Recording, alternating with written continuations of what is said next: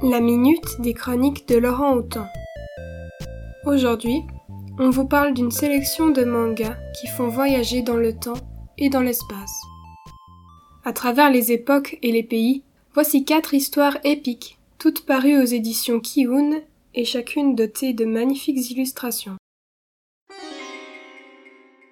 Reine d'Égypte de Inu Chie est une série terminée en neuf tomes, sortie en version française de 2017 à 2022. Cette histoire se passe dans l'Égypte antique et suit la vie de la reine Hatshepsut, une figure féminine de force qui a failli être oubliée. Pour être acceptée et garder sa place, il faut être prêt à faire des sacrifices.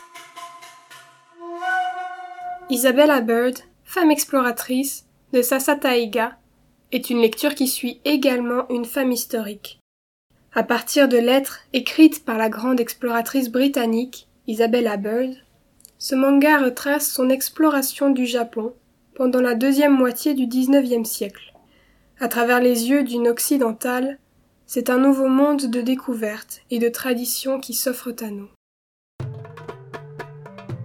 Bright Stories de Mori Kaoru est une histoire qui se déroule aussi durant le XIXe siècle, mais cette fois-ci en Asie centrale.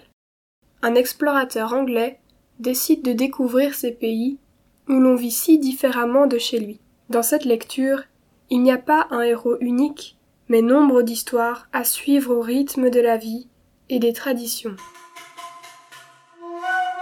Les carnets de l'apothicaire est une série illustrée par Neko Kurage et adaptée par Nana Oitsuki à partir de romans de Hinata Natsu.